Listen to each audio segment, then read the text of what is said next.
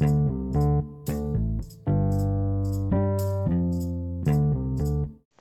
aí galera, mais um podcast do dia 23 de, dos acontecimentos do dia 23 de maio ou sábado.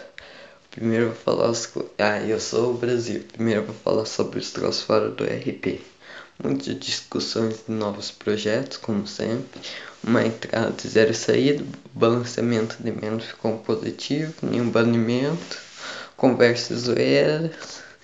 Agora vou falar as coisas dentro do RP. Resumida, cara, não dá pra falar tudo.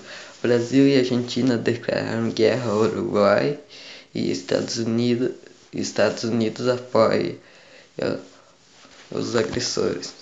Fidel Castro vira presidente do Chile, mas vendo de cor ele mandou falar para que foi a última, então não vai vender mais para ninguém.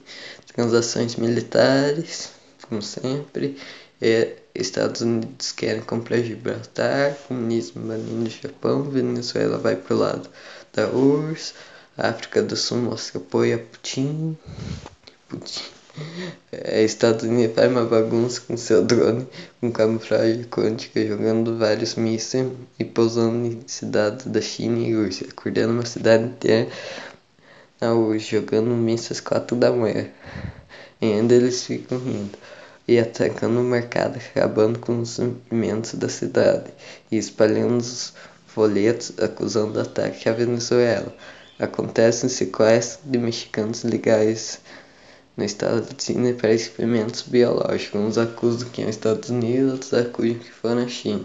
Entre outras coisas, esses foram os principais acontecimentos do dia 23 de maio ao sábado. Falou!